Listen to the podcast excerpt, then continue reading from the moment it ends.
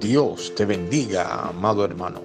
Damos inicio a este tu programa, el devocional, bajo el tema Recuerda la promesa de Dios.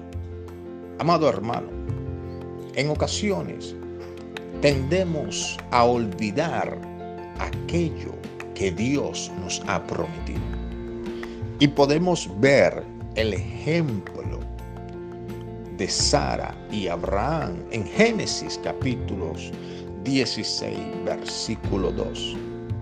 Cuando vemos que por causa de la desesperación e incredulidad cometieron un error grave al buscar atajos para tomar o cumplir aquello que Dios le había prometido sin importar las guerras, las luchas o las batallas que hoy estás enfrentando. Debes creer que las promesas que Dios te ha dado se van a cumplir en tu vida pese a todo pronóstico contrario.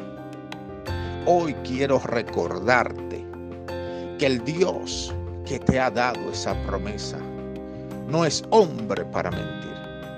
Y lo que dijo de ti tiene cumplimiento.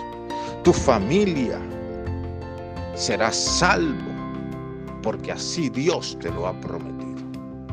Confía y no tomes decisiones basadas en el momento que hoy estás atravesando.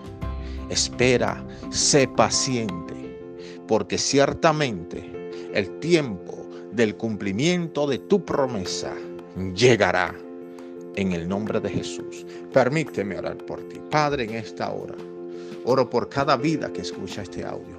Te pido que los bendigas en el nombre de Jesús.